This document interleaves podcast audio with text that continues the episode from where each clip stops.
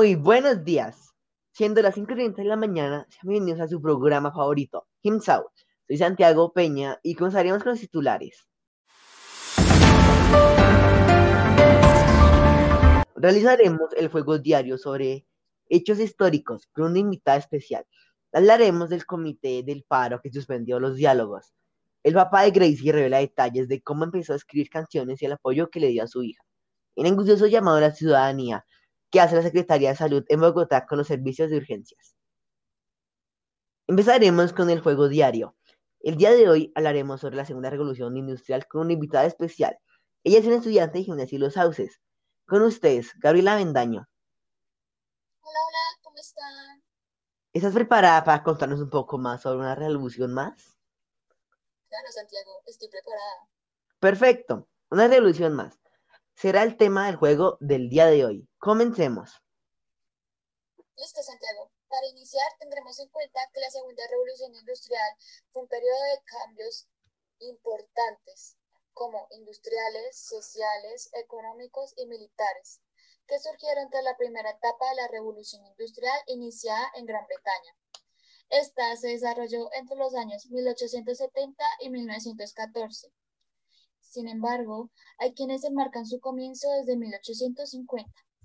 Para ese momento, Inglaterra ya había alcanzado su industrialización, como Alemania, Estados Unidos y Francia, de los Países Bajos de Italia. Estos comenzaron también a construir fábricas para su industrialización, que puso la inventiva en su máximo esplendor y transformó prácticamente todas las actividades humanas.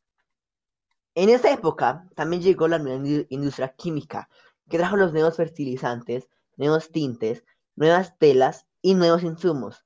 Estas equiparon las ciudades con electricidad y también llegaron inventos inimaginables, como el cine, telégrafo, bombilla, motor de explosión, automóvil, auto, automecánica y fotografía.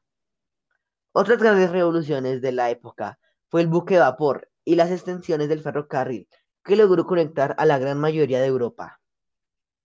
Por siguiente, comenzó siendo una fuente principal de energía. Es en esta época donde la electricidad y el petróleo hacen su aparición, principalmente utilizado como un engrasante, luego como un combustible y finalmente refinado para la creación de nuevos materiales químicos y farmacéuticos, haciéndolo así uno de los recursos más cotizados del planeta. Por otra parte, la industria de metales se transformó y comenzaron a aparecer de forma masiva el aluminio, el zinc, el níquel y el cobre. Pero sobre todo la más grande novedad fue el acero, ya que era un metal fuerte y barato, que con el pasar del tiempo se transformó en la arquitectura, la ingeniería, el poder de las fábricas, la industrialización de las armas y del el ejército. Un dato curioso y para tener en cuenta es que estos inventos promovieron un cambio positivo y negativo en la sociedad, provocando así distintas guerras entre naciones y estados. ¡Wow! Interesante. Santiago, ¿sabías que a inicios de 1890 la Gran Bretaña era la gran potencia económica y militar más grande del mundo? Ya que la burguesía crecía como un poder y éxito que antes sostenía únicamente la aristocracia. ¿Quién lo iba a creer, no? Las empresas fueron apoyadas por sus propios gobiernos para crear monopolios y aumentar sus ganancias.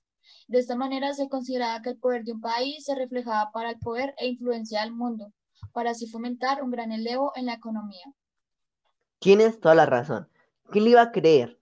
Pero Gabriela, se debe tener en cuenta que como tal no hubo una ruptura o división de etapas en la revolución industrial.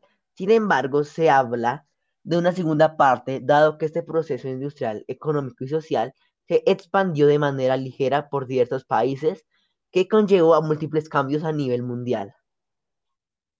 Bueno, Cambiando un poco de tema, te contaré sobre las causas de esta segunda etapa de la revolución industrial, ya que estas derivan el continuo desarrollo tecnológico y científico iniciado en la primera etapa. Entre ellas encontramos el crecimiento demográfico. Durante esta etapa, la población mundial comenzó a crecer de manera acelerada. Además, vino acompañada con un decreciente tasa de mortalidad debido al control de las epidemias y diversas enfermedades. También se dio la consolidación de la clase burguesa. Durante esta época estaba en crecimiento y apoyo en gran medida a la creación de nuevas leyes y reglamentos económicos y políticos para incentivar la producción industrial. Y por último, se estableció un nuevo orden político para crear leyes en función de los nuevos sistemas industrializados, mecanismos comerciales con un nuevo orden social y con derechos de los trabajadores.